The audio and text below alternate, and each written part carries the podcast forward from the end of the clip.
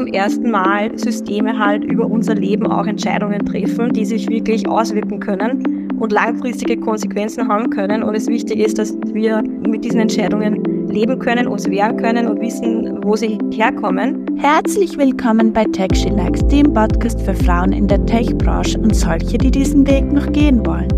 Ich bin Daniela, die Initiatorin dieses Low-Budget-Podcasts und ich freue mich, dass du da bist. Im Tech She Likes Podcast spreche ich mit Frauen, die den Mut hatten, ihren eigenen Weg in der Tech-Branche zu gehen. Frauen, die nicht regelmäßig in den Medien stehen, aber dafür unglaubliche Geschichten zu erzählen haben. Geschichten darüber, wie sie Vorurteile und gesellschaftliche Erwartungen überwunden haben, ihren Platz in der Tech-Welt zu finden. Für mich persönlich ist dieser Podcast eine Herzensangelegenheit. Als jemand, der selbst gegen Zweifel und Vorurteile angekämpft hat, weiß ich, wie wichtig es ist, Mut zu zeigen und seinen eigenen Weg zu gehen. Denn oft genug hören wir Sätze wie, das kannst du doch nicht oder das geht doch gar nicht. Doch ich glaube fest daran, dass jede Frau das Potenzial hat, in der Tech-Branche erfolgreich zu sein, wenn sie nur den Mut dazu aufbringt. Mit diesem Podcast und den Geschichten dieser inspirierenden Frauen möchte ich dich dazu ermutigen, deine Träume zu verfolgen. Denn wie hat die Physikerin und Nobelpreisträgerin Marie Curie schon gesagt? Träume dir dein Leben schön und mach aus diesen Träumen eine Realität. Also, lass uns loslegen. Hast du dich jemals in Frage gestellt? Ja, oft. Zum Beispiel das erste Mal, glaube ich, nach dem Studium, ich eigentlich nicht so hundertprozentig wusste, wo ich hin will. Und äh, eben mein, mein Background ist äh, einerseits Juristin und ich habe dann noch einen Master gemacht in, in Menschenrechte und Demokratisierung und äh, wollte eigentlich immer in einer internationalen Organisation arbeiten. Aber das ist gar nicht so leicht, wie man sich das vorstellt, weil natürlich konkurriert man da nachher nicht nur mit den Juristen von einem Land, sondern eigentlich mit der ganzen Welt, um in so eine Position zu kommen. Und, und äh, habe eben da gar nicht so wenig Absagen kassiert am Anfang. Und es ist eigentlich so eine totale Internship-Kultur, die eigentlich dazu führt, dass man vom Ego her ein bisschen gedrückt wird und sie denkt, echt, also schafft man es nicht einmal zu einer richtigen Anstellung. Und Gott sei Dank hat sich die Moral dann wieder gehoben. Aber ich muss gestehen, dass ich dann in meinen ersten Jobs eigentlich relativ, äh, also unglücklich ist das falsche Wort. Aber ich habe mir einfach gedacht, also ich war dann ähm, eben Juristin in, in diversen Positionen und äh, habe mir manchmal halt gedacht, ist, ich, ich glaube nicht, dass das das äh, ist, was ich, wie ich mir das alles so richtig vorgestellt habe. Also wirklich den ganzen Tag unendlich viele Stunden Schriftstücke lesen und äh, verfassen. Und da gab es dann schon einige zweifelnde Momente. Hat dann alles wieder geklappt, weil äh, ich habe dann endlich meinen Traumjob auch, auch gefunden, den ich, den ich äh, ursprünglich immer haben wollte. Und zwar durfte ich Österreich in der UNO in Genf vertreten, also davor die EU und dann äh, die, äh, Österreicher. Und, und es hat mir auch unendlich Spaß gemacht. Aber dazwischen habe ich eigentlich schon ein bisschen Feuer mit dem ganzen Thema Entrepreneurship gefangen und bin halt auch ein bisschen reingerutscht in diese ganze äh, Technologieszene, unter anderem durch meinen Bruder, der selbst äh, künstliche Intelligenz in Holland studiert hat und mir halt schon vor Jahren eben erklärt hat, wie sich das Ganze auf Menschenrechte auswirkt und dass es das für mich total spannendes Topic ist und dann bin ich so über diese Schiene eigentlich, also Menschenrechte und AI und das Ganze in der UNO hat eben wirklich in diversen äh, Organisationen hat sich das abgezeichnet, dass es da riesen Potenziale gibt, aber auch äh, riesen äh, Gefahren für, für diverse Organisationen und ihre Tätigkeit, die, die das Thema mit sich bringt. Also viel Hoffnung, viel Angst und fand es total spannend und ähm, dann haben wir gesagt, wir starten unser Startup. Und da ist es immer so ein Kampf mit, schaffe ich das, schaffe ich das nicht, mache ich das richtig, mache ich es falsch. Und man muss dann einfach an sich glauben und machen. Du hattest einen Bruder, der dich für die Technologiebranche motiviert hat. Glaubst du, dass Frauen Vorbilder oder auch Menschen brauchen, die sie eben motivieren, um in die IT oder in die Technologiebranche einzusteigen? Also auf jeden Fall ist es total hilfreich. Also ich glaube, man kann äh, durch einen Zufall irgendwie zu dem Ganzen kommen, aber grundsätzlich glaube ich, braucht es gewisse Motivatoren und halt einfach dieses äh, Spektrum auch in die Richtung zu denken. Also bei mir hat leider ursprünglich war ich, äh, bin mutiert von den IT-Hasserinnen zu den IT-Vergötterinnen. Und äh, ich habe nämlich in, in der Vorschule einen Schreibmaschinenkurs gemacht und habe total gehasst. Und ab dem Moment war alles, was mit Tasten zu tun hatte, böse.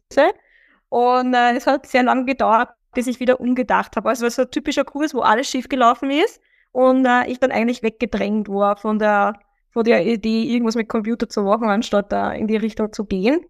Und ähm, mein Bruder hat mich wirklich extrem befähigt.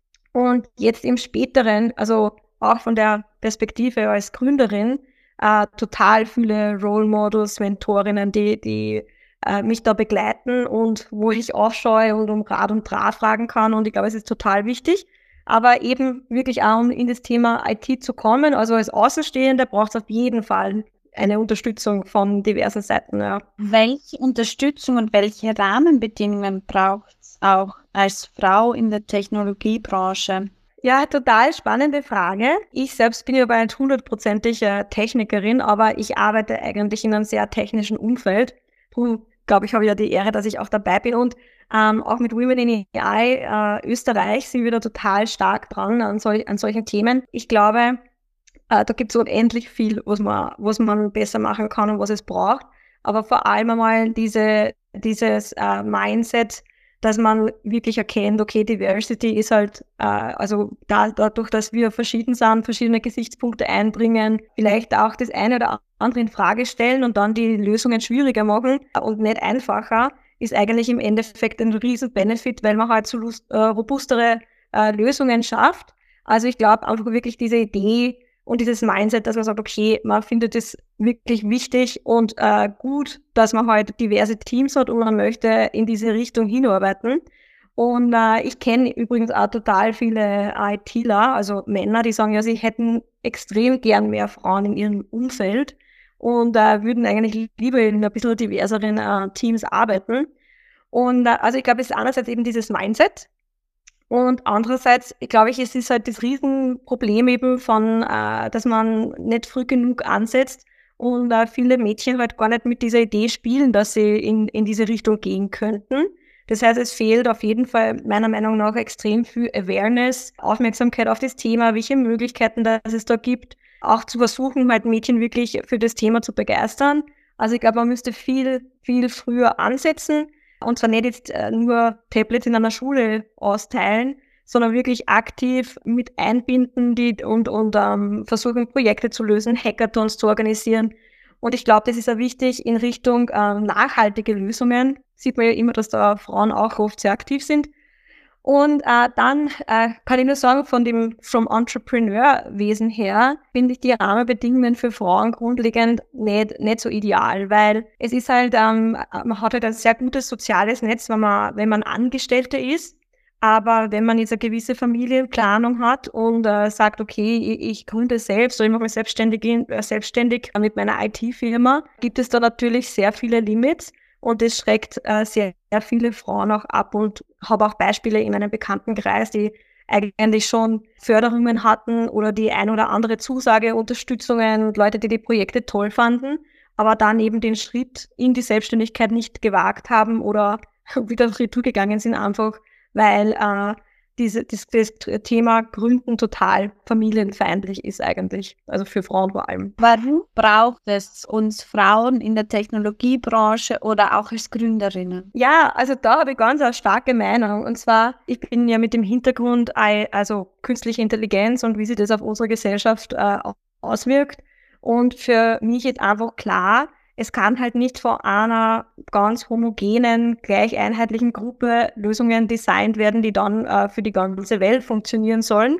Und darum ist es wichtig, um halt wirklich sicherzustellen, dass man Lösungen schafft, die auch allen gerecht werden oder zumindest so vielen Menschen wie möglich gerecht werden. Das gilt wirklich für mich, für Technologie und Gründerinnen. Es geht darum, einfach auch Perspektiven äh, mit einzubringen, die es sonst nicht gibt und sicherzustellen, dass man halt Lösungen kreiert, die wirklich äh, einen Mehrwert für, für alle bringen. Und ich bin da auch überzeugt, dass man es schaffen kann. Also der Fokus von, von KI von mir äh, rührt eben ganz stark darauf, weil ich glaube, was die Technologie so besonders macht, ist, äh, dass zum ersten Mal Systeme halt über unser Leben auch Entscheidungen treffen, die sich wirklich auswirken können und langfristige Konsequenzen haben können. Und es wichtig ist, dass wir mit diesen Entscheidungen leben können, uns wehren können und wissen, wo sie herkommen. Und wenn dann zum Beispiel ein System, also lange unter Beschuss war auch dieses Recruiting-System von, von Amazon, was dann wieder vom Markt genommen wurde, weil eben man hat äh, das äh, System an, äh, an Lebensläufen von bereits angestellten Technikerinnen trainiert und hat dann festgestellt, äh, dass es halt, also dass das System dann Männern klaren Vorrang gegeben hat, weil einfach viel mehr männliche Lebensläufe da im System waren oder auch vieles anderes, was um, ums Credit Scoring geht. Ganz unter Beschuss ist auch der Kompass-Algorithmus in den USA, der eingesetzt wird, um zu bemessen, wie wahrscheinlich es ist, dass ein äh, Straftäter wieder straffällig wird, also das Risikopotenzial und dann darüber entscheidet, wie lange jemand ähm, eben im Gefängnis bleibt oder ob jemand äh, auf Bewährung hinaus darf. Und auch da gab es viel Kritik in Richtung Diskriminierung von ge gewissen Bevölkerungsgruppen gegenüber anderen. Facial Recognition funktioniert am schlechtesten auf äh, Frauen mit ähm, afroamerikanischem Hintergrund und am besten auf, auf weißen Männern. Und man muss sich vorstellen, dass äh, die, die Technologie derzeit sogar so schlecht funktioniert, dass jede dritte schwarze Frau misserkannt wird. Das heißt, wenn jetzt eine Polizei so ein System einsetzt, wird eigentlich jede dritte schwarze Frau wahrscheinlich beschattet auf ihrem Weg heim von der Arbeit, obwohl sie komplett missqualifiziert äh, oder missdetected vom System ist. Und das hat natürlich wirklich große Auswirkungen auf uns alle. Und darum glaube ich, dass es unerlässlich ist, dass äh, verschiedene Gruppen mitarbeiten, vor allem eben auch Frauen, weil das, wir sind 50 Prozent, mehr wie 50 Prozent der Bevölkerung und na, haben aber vor allem in, in dem Bereich ähm, künstliche Intelligenz, glaube ich, insgesamt circa 22 Prozent Expertinnen und davon nicht nur Technikerinnen, sondern wirklich Expertinnen im, im weiteren Sinn, also so wie ich auch. Angenommen, jetzt bin ich eine Frau, die hört dir zu und findet das sehr spannend und würde mich interessieren, daran mitzuarbeiten. Wo muss ich anfangen? Ja, also ich will ganz klar sagen, andocken bei Netzwerken und Communities, eben genauso wie den New IT Girls oder bei uns Women in Artificial Intelligence. Also unser ganzes Ziel ist es eigentlich, äh, mehr Frauen für diese Thematik zu begeistern, zu zeigen, dass nicht, man nicht äh, unbedingt halt Mathematikerin oder Entwicklerin sein muss, um sich mit diesen Themen zu beschäftigen, eine Rolle zu, zu spielen in diesen Themen und auch mitzudiskutieren, sondern total viele verschiedene äh, Gesichtspunkte notwendig sind und das äh, Themengebiet extrem spannend ist und immer spannender wird für unsere Zukunft und auch viele Möglichkeiten äh, bietet. Also ich würde wirklich sagen, äh, der erste Weg sollten äh, die Netzwerke sein, wo man äh, eben dann in diese Communities äh, sie verknüpfen kann, mit anderen reden kann, sehr wahrscheinlich jemanden findet, der eine ähnliche Geschichte hat oder sogar helfen kann, in eine gewisse äh, Richtung zu gehen und Fuß zu fassen und herauszufiltern, was die besten Kurse sind, was am besten zu jemandem passen würde oder wie man sich auch weiterbilden kann. Was sollten Männer über Frauen wissen? das ist eine spannende Frage. Also ich glaube, das Wichtigste ist, dass Männer ähm, eben das unterstützen und auch der Meinung sind, dass es mehr Frauen in diesen Themengebieten gibt. Und ja, also was ganz ehrlich, also was, was mir da einfällt, ist, äh, mein, mein äh, Bruder hat vor nicht allzu langer Zeit in Harvard Business Review, glaube ich, gelesen. Und da gab es eine komplette Serie zu Emotional Intelligence und was da drin stand war, dass äh, eben um kompetent wahrgenommen zu werden, müssen Männer nur confident auftreten eigentlich. Und das alleine reicht, dass sie von anderen als kompetent wahrgenommen werden. Damit aber Frauen als kompetent wahrgenommen werden, müssen sie beides mitbringen. Das heißt, einerseits müssen sie extrem selbstsicher auftreten und andererseits auch noch die, die, die Fachkompetenz mitbringen. Und ich, also, das ist eben, was diese Studie sagt. Und ich glaube, es wäre eigentlich wichtig, sich mal das Ganze zu, zu Gemüte zu führen und drüber nachzudenken und das nächste Mal, wenn man halt Leute reden hört, sich auch wirklich Gedanken zu machen, wie äh, werden diese Menschen wahrgenommen und gibt es da einen Unterschied in der Wahrnehmung von Männern und Frauen, der vielleicht manchmal nicht hundertprozentig gerechtfertigt ist und zwar und halt aktiv auf diese Themen achten. Ja, also ich glaube, dass da eben Diversität immer Bereicherung ist. Also ich glaube nichts, was äh, exklusive oder von einer Gruppe alleine äh, getragen wird und dann auf andere sich auswirkt, äh, ein, der richtige Weg ist, sondern äh, um eben robuste Lösungen zu schaffen, um möglichst viele äh, ja, Problemchen abzugreifen, die im Nachhinein dann aufpoppen könnten, ist es besser, man denkt von Anfang an inklusive und nimmt alle mit. Hast du jemals das Gefühl gehabt, dass dir jemand etwas nicht glaubt, nur weil du eine Frau bist? Uh, ja, na, also ich glaube manchmal, also ich glaube, es hat Vorteile und Nachteile. Und ich hatte schon Situationen, wo ich vielleicht äh, bevorzugt wurde, auch als Frau.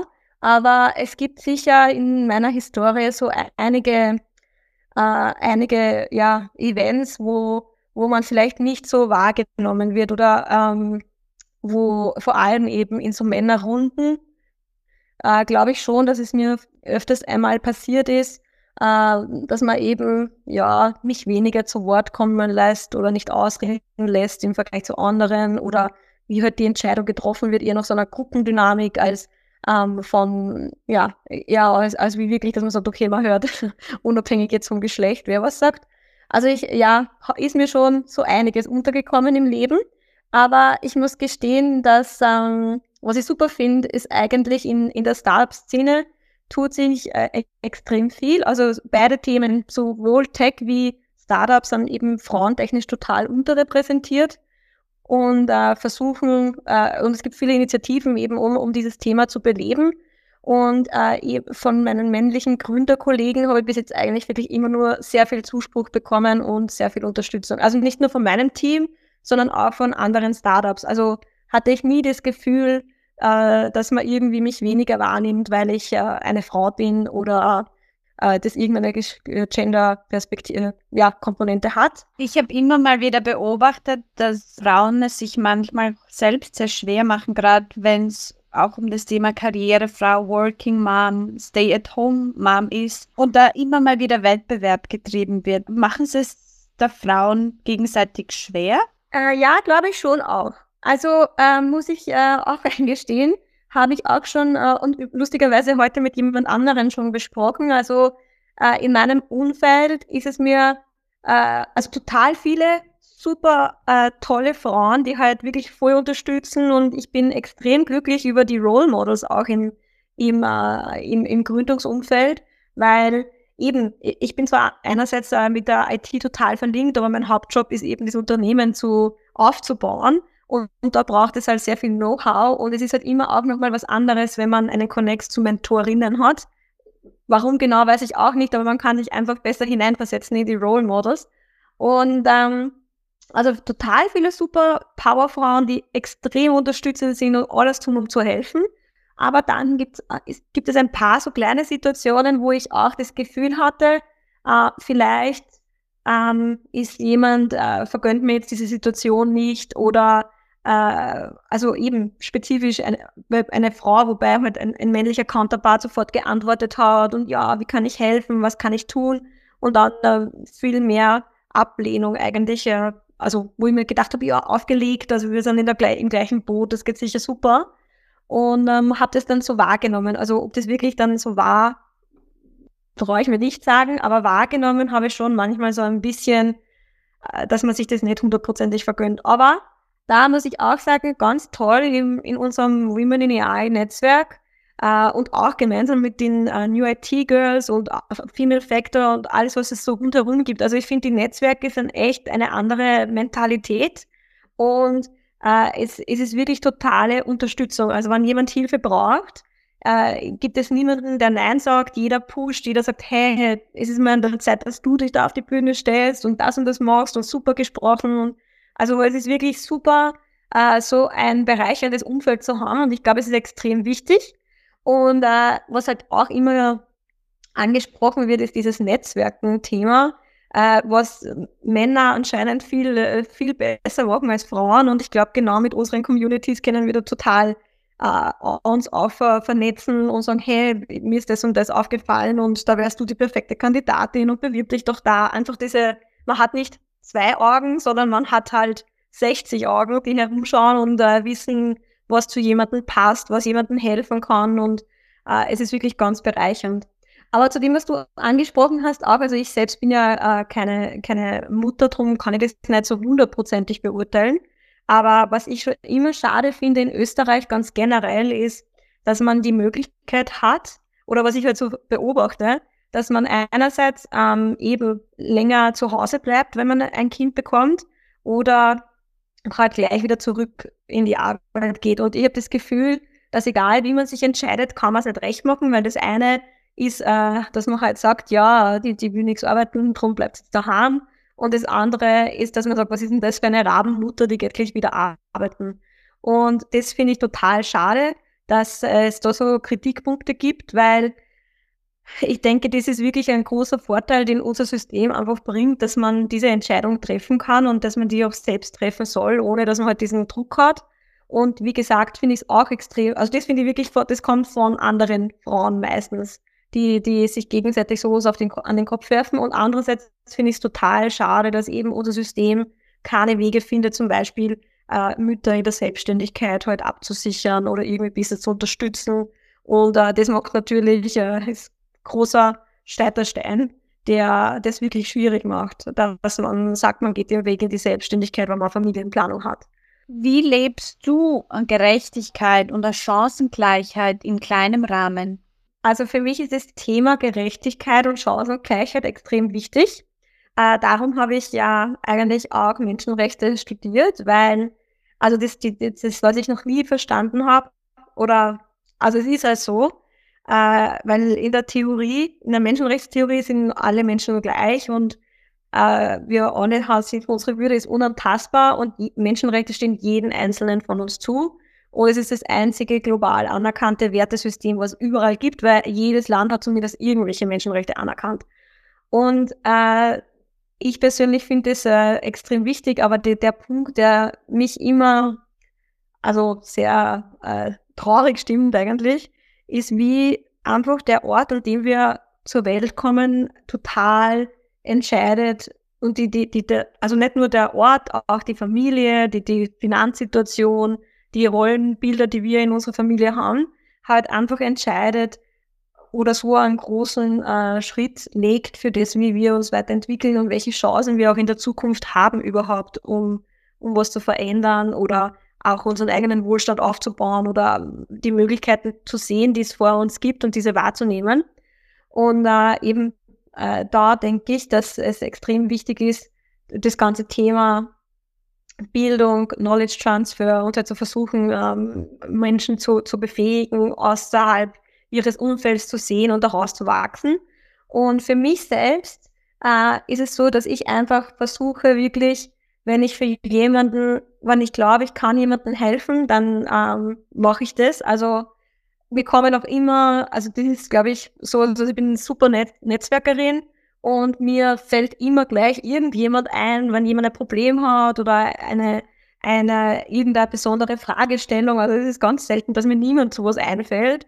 Und äh, also ich versuche halt in diesem Bereich halt jedem zu helfen, dem ich kann, in meinem kleinen Umfeld. Aber ansonsten bin ich halt auch aktiv in e, eben in, in gewissen Projekten, wo es, ähm, also war ewiger Volontär, das haben wir im Vorfeld schon besprochen, eben bei Caritas Commit zum Beispiel ähm, und auch bei beim SOS Kinderdorf war ich Volontärin und ich bin sowohl jetzt noch mit diesen, ähm, also jetzt sind alle schon erwachsen eigentlich, äh, aber mit diesen Menschen, die ich dort kennengelernt habe, also den ehemaligen Kindern mit Migrationshintergrund oder äh, Kinder von schweren Familien in Kontakt und versuche da auch äh, irgendwie eine Person zu sein, die bei schwierigen Entscheidungen hilft oder einfach da ist und unterstützt halt irgendwie, einmal über Bewerbungsschreiben drüber schaut oder ja.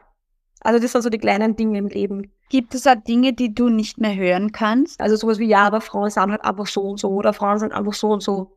Und also e, eben genau so totale Aussagen, die halt unser Stereotyp prägen, und alle in einen Topf werfen und so tun, als wenn das halt einfach eine naturgegebene Situation wäre, dass Frauen halt, die wollen halt nur das. Also Frauen wollen halt nur Sicherheit. Es gibt keine, die keine Sicherheit wollen. Also genau solche total terministischen, endgültigen äh, Aussagen kann ich, kann ich wirklich äh, nicht mehr hören.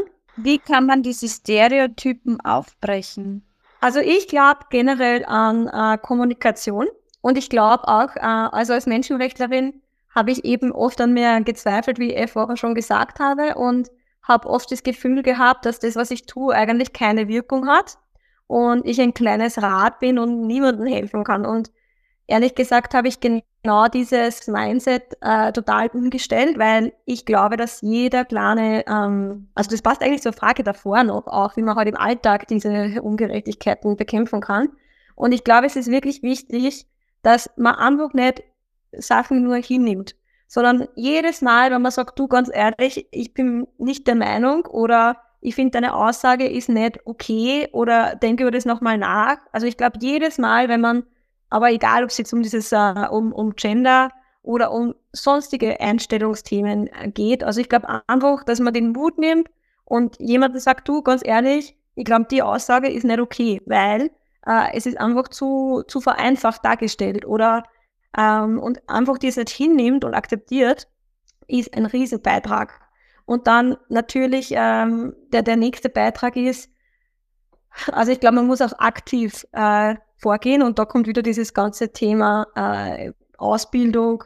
Also ich glaube, in der Schule, ich glaube, in den Schulfächern könnte man extrem viel, viel ändern in total viele Richtungen, äh, wo es eben von, von äh, Kommunikation mit anderen bis zu em Empowerment, den ganzen Tech-Skills, ähm, aber auch ein Verständnis, dass einfach Menschen unterschiedlich sind und nicht jeder alles gleich aufnimmt. Also ich glaube, es gibt viele Soft Skills, die man eigentlich unterrichten könnte und auch äh, gewisse Reflexionen Diskussionsfächer, wo man halt sagt, okay, es ist nicht, äh, wo man einfach diese Stereotypen versucht aufzubrechen. Und ganz schlimm ist natürlich, wenn sich dann jemand hinsetzt und ähm, Algorithmen äh, mit Daten füttert, die genau diese Stereotypen verstärken und dann äh, dazu führen, dass, äh, also eben Technologie hat halt äh, das, äh, das Problem, dass man sie wahrnimmt als neutral und äh, durch diese Wahrnehmung, dass die Technologie neutral ist, wird dieser Effekt natürlich noch verstärkt, weil man kriegt es vom System vorgeschlagen. Das heißt, äh, man nimmt umso mehr an, dass es halt vorgegeben ist, anstatt diese Entscheidung zu, zu hinterfragen und das führt dann noch zu einer Verstärkung. Und das ist meiner Meinung nach die größte Gefahr derzeit von, von ähm, ja, den Systemen, die wir gerade bauen im, im Bereich äh, künstliche Intelligenz. Meine, abgesehen jetzt von ähm, autonomen Waffen Systemen und äh, diesen Bereichen. Aber so für unsere, unsere Gesellschaft, glaube ich, ist ganz wichtig, dass wir äh, versuchen, ganz stark diese Stereotypen aufzubrechen. Und es geht eben nur, indem dass man äh, total viel in Education ähm, investiert, dass man schaut, dass alle, die halt solche Technologien, die dann breite Masse Anwendung finden, auch von äh, Diversität, also von Diversität geprägt sind, dass man nicht einfach sagt, okay, man macht das System und äh, es rennt einmal durch einen Check und das ist okay, sondern es muss systematisch überprüft werden, ob es, es nicht irgendwelche Auswirkungen gibt auf äh, Menschenkreise oder Personenkreise und jemand diskriminiert ist, der vielleicht dann keine Stimme hat, sich zu wehren gegen das Ganze. Und ähm, ja, und ich glaube eben, jeder Beitrag zählt. Also jedes Mal, wenn man zu jemand die Stimme erhebt und sagt, ganz ehrlich, es tut mir leid, aber ich bin nicht der Meinung oder ich finde es nicht okay, das ist auch ein Beitrag zu dem Ganzen. Was war das Mutigste, das du jemals gemacht hast? Das Mutigste? Also ich glaube, es gibt wahrscheinlich äh, ein paar Sachen, aber das, was halt bei mir am präsentesten ist, ist, ähm, dass, ja, also eigentlich äh, hatte ich meinen Traumjob, für den ich studiert habe und in den ich unbedingt wollte, der mir Spaß gemacht hat. Aber zu einem gewissen Zeitpunkt habe ich einfach Feuer und Flamme gefangen ähm, zum ganzen Thema äh, KI-Entrepreneurship. Und ähm, also ich habe halt einfach aus freien Stücken entschlossen, dass, ähm, dass ich halt meinen unendlich gut, guten äh, Traumjob äh, liegen lasse und einfach ins, ins Ungewisse springe. Und ähm, um zu versuchen, von null ein, ein äh, Startup aufzubauen. Also ich glaube, das war das wirklich das Allermutigste. Äh, und und es ist immer ja, eine große Herausforderung, aber gleichzeitig äh, ja, mit vielen Struggles verbunden, aber bereuen tue ich gar nichts. Also ich bin wirklich extrem froh und der Mut hat sich ausgezahlt und ich kann es wirklich nur jedem empfehlen.